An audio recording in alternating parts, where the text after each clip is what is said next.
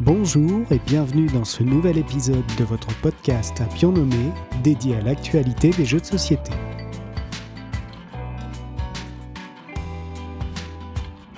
Un rendez-vous bimensuel pour décortiquer avec vous les dernières news ludiques, partager les bruits de couloir et évidemment parler des nouveautés à ne pas rater.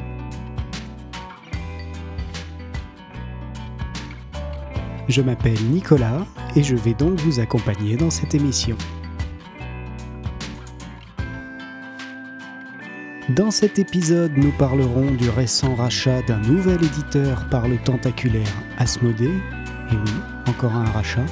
Keyforge, le jeu de cartes où chaque paquet est unique au monde, pourrait connaître un renouveau suite à l'annonce récente de son éditeur FFG. Hachette Board Games qui recherche son responsable marketing. Abyss Hobby qui se recentre et un monstre légendaire qui se voit affublé d'une palme. Comme à l'habitude, je commencerai par un petit billet d'humeur. Alors que les cafés ludiques attendent avec impatience de pouvoir vous accueillir à nouveau pour partager des parties, le réseau des cafés ludiques n'est pas en reste de proposer des animations à distance, comme dernièrement la buvette en off lors de la cérémonie de l'As d'Or. Il était en effet possible de commander vos bouteilles de bière pour trinquer à la maison presque comme au festival. Ce sont au final plus de 800 bières qui ont été distribuées lors de ce off particulier, autant que lors d'une cérémonie habituelle. En attendant que les portes se rouvrent dans les cafés, sachez que la plupart d'entre eux proposent un service de location de jeux de société, principalement par le biais de l'application Le Grenier Ludique. Alors si vous êtes en mal de jeu, téléchargez vite cette application sur votre mobile et choisissez vos jeux.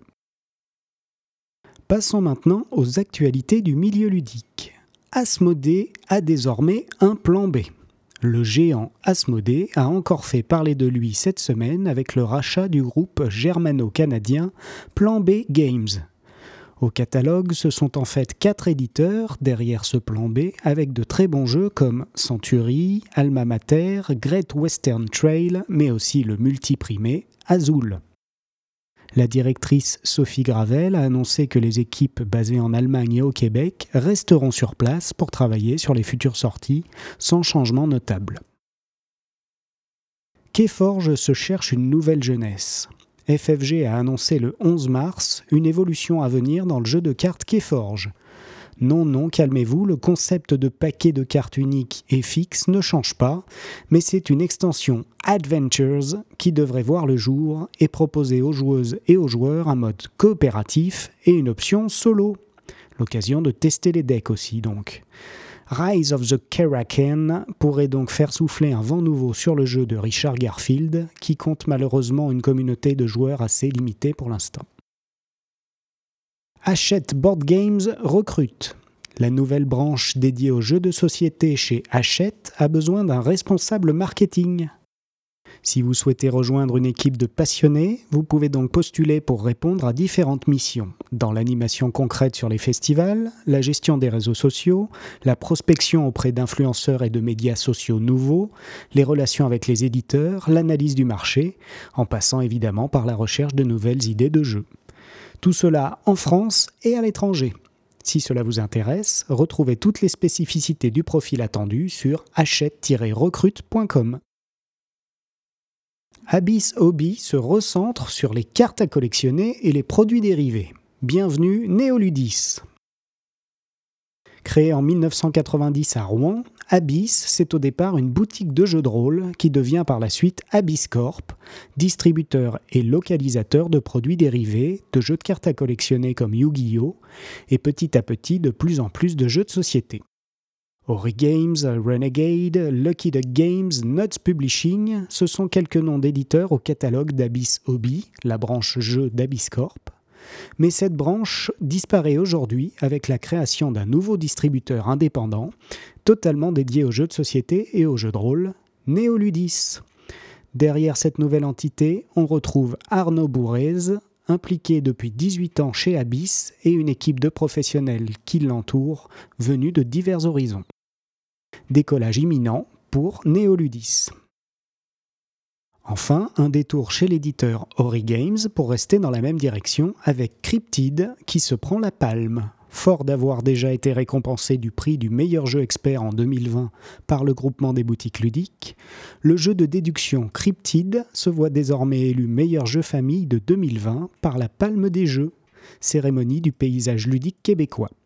Félicitations donc aux auteurs Al Duncan et Ruth Vivers ainsi qu'à l'éditeur Ori Games. Dans Cryptid, les joueurs suivent la trace d'un animal de légende dont l'existence est encore incertaine. Bigfoot, Chupacabra, monstre du Loch Ness ou encore Yeti, soyez le premier à recouper correctement les indices pour faire la découverte de votre vie. Quels sont les bruits de couloir en ce moment? Félicitations à Antoine Boza, Corentin Lebras, Ludovic Maublanc et Théo Rivière, ainsi qu'à leur éditeur Ankama, qui ont annoncé récemment avoir franchi la barre des 600 000 meeples de dinosaures. En effet, le jeu familial de placement Draftosaurus a franchi cette barre symbolique et non des moindres de 100 000 jeux vendus. Théo Rivière nous a d'ailleurs au passage régalé sur son compte Facebook en publiant le visuel de la version japonaise du jeu. J'ai eu l'occasion de m'essayer au futur jeu de Fabien Vincourt et Nicolas Jarry, récemment financé à plus de 200% sur la plateforme Ulule, à savoir Dream Quest. Un chouette jeu d'aventure dont vous êtes le héros, à partager en duo avec des enfants de 5 à 8 ans. Mais si comme moi vous êtes encore de grands enfants, vous devriez aussi prendre du plaisir tant l'histoire et le travail éditorial de ce jeu sont réussis. Faites les bons choix, combattez des monstres à grands coups de lancer de dés, accumulez de l'expérience pour évoluer, tout cela dans Dream Quest, sortie prévue le mois prochain. Enfin, Mo, le célèbre jeu de cartes où vous collectionnez les vaches en évitant les mouches, devrait faire son grand retour en 2021, après presque 10 ans d'absence. Pour l'occasion, je vous gratifie d'un magnifique. Pour finir cette émission, je vous parlerai de quelques nouveautés à côté desquelles il ne fallait pas passer ces dernières semaines. Revenons à l'époque des grandes discussions dans la cour de récré. Qui c'est le plus fort entre un requin et un éléphant? Entre Jackie Chan et Sylvester Stallone? Entre King Kong et Godzilla? Et si on en faisait un jeu de société? C'est ce que Rob Davio nous propose avec Unmatch, Combat de légende volume 1 un jeu d'affrontement pour 2 à 4 joueurs dans lequel s'affrontent à armes inégales des personnages issus d'horizons divers, de la littérature, du cinéma. Armé d'un paquet de 30 cartes, de trois actions différentes à utiliser à bon escient et d'un plateau comme arène, vous voilà lancé dans un combat tactique et stratégique qui opposera dans cette première boîte le roi Arthur, Alice, Méduse et Sinbad, avec chacun leur spécificité évidemment une refonte très bien orchestrée par Restoration Games, dont c'est la spécialité, qui ne manquera pas d'avoir un franc succès en France, comme c'est déjà le cas outre-Atlantique, j'en suis certain. Merci à Yellow d'avoir traduit cette pépite ludique sur laquelle j'enchaîne les parties ces derniers temps. Le deuxième coup de cœur de cette émission ira vers Capital Lux 2 Pocket, une édition de poche du jeu Capital Lux sorti en 2018. Le but du jeu est de développer sa cité en recrutant des factions en marge de la mer capitale sans jamais dépasser son influence au risque de perdre une faction entière. Les joueurs sélectionnent dans un premier temps leurs cartes par roulement de main avant de les jouer dans leur cité ou dans la capitale pour déclencher des pouvoirs des choix cornéliens, pas mal de prises de risques, un peu de bluff aussi, tout ce qu'il faut en format minimaliste avec un jeu qui va à l'essentiel de sa mécanique dans un univers cyberpunk à l'aube du siècle 99 866. C'est tout pour aujourd'hui, merci pour votre écoute. Je vous invite à me suivre sur la page Facebook, la page YouTube et à partager cette émission si elle vous a plu comme à chaque fois, je serai ravi de lire vos retours en commentaire. Aussi, n'hésitez pas à me faire part de vos attentes pour les futures émissions. Rendez-vous dans deux semaines pour une nouvelle émission et d'ici là, bonne partie à toutes et à tous.